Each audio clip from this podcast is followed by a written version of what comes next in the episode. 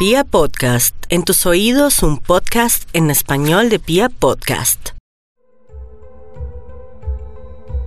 El 2020 no da tregua. Como si no fuese suficiente con todas las noticias increíbles que se han desatado este año, la ola de aturdimiento por fin alcanzó el fútbol. En días pasados, el mundo comenzó a hablar de un burofax.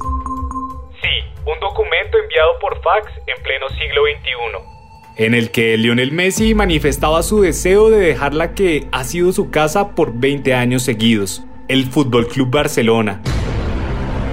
Ante lo insólito del caso, el siempre loable Jorge Valdano trazó con sus palabras la cadena que seguramente llevó a que Messi tomara esa decisión.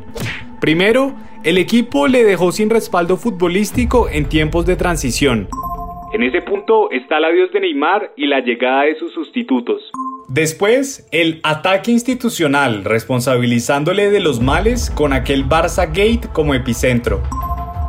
Sí, aquella estrategia en redes sociales para afectar la imagen de los jugadores emblema del equipo y lavar la cara del presidente Bartomeu. Finalmente, el club lo dejó sin mayor respaldo afectivo, pues Ronald Kuman, el nuevo entrenador, arrancó sacando a Luis Suárez de la plantilla.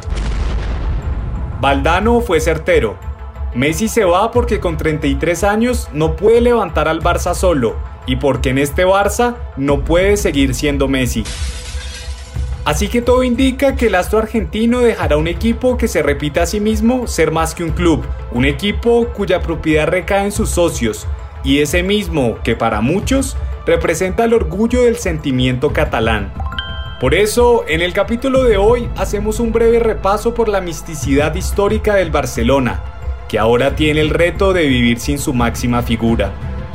Con ustedes, Mes que un Club. Bienvenidos. Porque los partidos de fútbol comienzan antes de los 90 minutos. Porque sabemos que es mucho más que un deporte. Y porque la pelota nunca se detiene. Aquí comienza Detrás del Balón.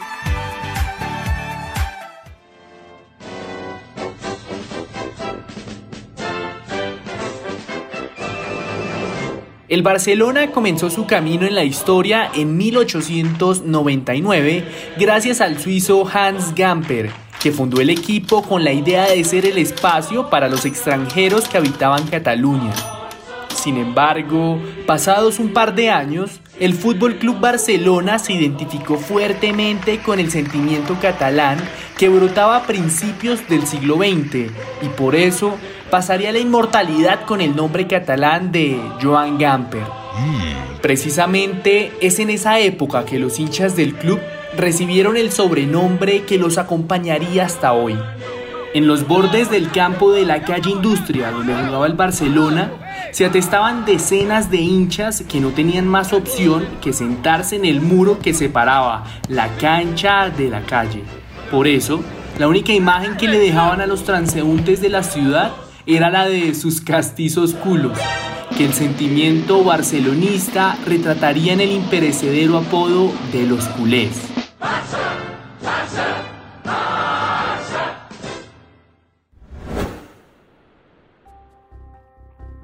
En los años 20, durante la dictadura de Primo Rivera, el Barcelona dejaría de ser uno de los clubes de Cataluña para convertirse realmente en el Club de Cataluña. En ese entonces, el equipo se declaró en contra de la dictadura de Rivera, tiempo en el que fue clausurado su primer gran estadio, el del Escorts, por silbar la marcha real. Años después, tras el fallecimiento de Joan Gamper, el equipo viviría momentos difíciles con la guerra civil y la posterior dictadura de Francisco Franco. En 1936, Josep Sunyol, presidente del Barcelona, fue fusilado por las fuerzas antidemocráticas.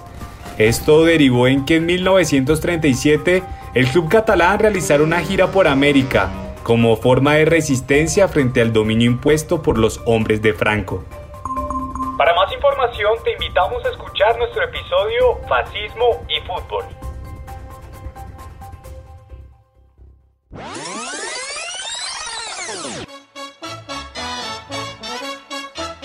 A mediados del siglo XX, el equipo tendría un renacer con la llegada del ídolo Ladislao Kubala. Durante esos años, Barcelona dio un salto de calidad mayor y además construyó el legendario Camp Nou.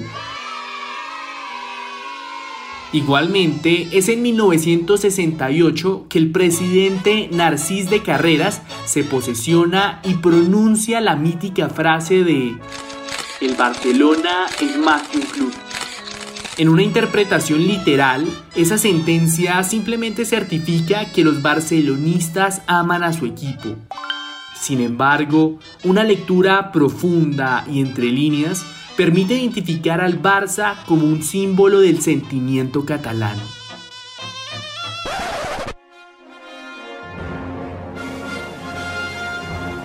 Es precisamente esa identificación con el arraigo catalán y su resistencia a las dictaduras del siglo XX lo que ha fortalecido su carácter como algo más que un equipo. Para el histórico periodista y aficionado catalán ya fallecido, Manuel Vázquez Montalbán, el Barcelona representaba la única institución legal que une al hombre de la calle con la Cataluña que pudo haber sido y no fue. Sin embargo, para otros hinchas modelos, como el escritor Sergi Pamies, es un error que el Barcelona lleve la bandera de Cataluña, porque ya se sabe que el Barça es más que un club, y resultaría muy triste enfatizar en que Cataluña es menos que una nación.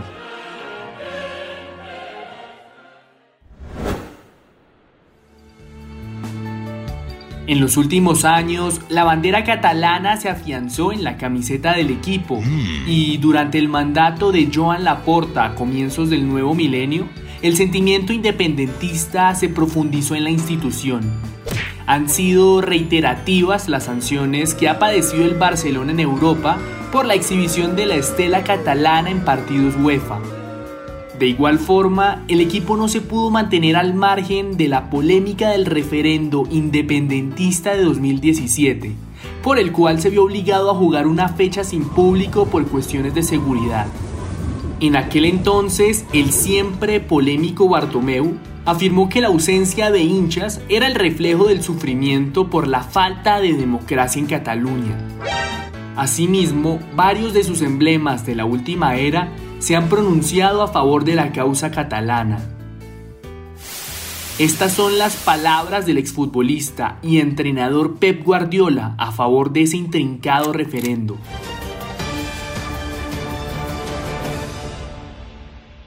Hoy estamos aquí para dejar claro que el próximo 1 de octubre votaremos en un referendo para decidir nuestro futuro. Votaremos aunque el Estado español no lo quiera. Hemos intentado acordar este referéndum hasta 18 veces y la respuesta siempre ha sido no. Por todas estas razones pedimos a la comunidad internacional que nos ayude. Apelamos a todos los demócratas de Europa y del mundo a que nos apoyen en la defensa de los derechos hoy amenazados en Cataluña, como el derecho a libertad de expresión política y el derecho a voto.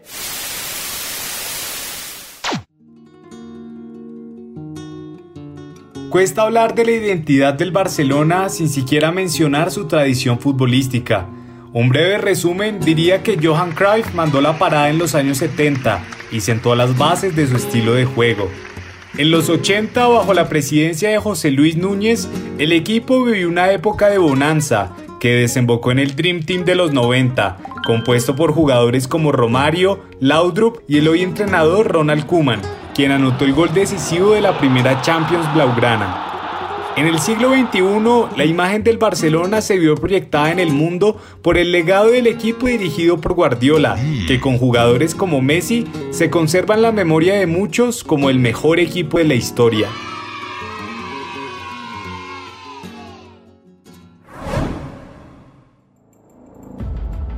Asombrosamente, lo más seguro es que Messi deje el que ha sido su lugar predilecto en el mundo. Jamás se pensó que dejar el Barcelona antes del retiro, y mucho menos en medio de estas condiciones. Sin embargo, lo más preocupante es que, como dijo el escritor mexicano e hincha del equipo culé, Juan Villoro, la tragedia hubiese sido peor si Messi se quedara. Los invitamos entonces a que nos sigan y nos cuenten en arroba balón detrás en Instagram y arroba balón raya al piso detrás en Twitter en qué equipo les gustaría ver a Messi. Y se vale que digan que en el Barcelona. En ocho días, un nuevo capítulo de Detrás del Balón. El trasfondo del fútbol en un solo podcast.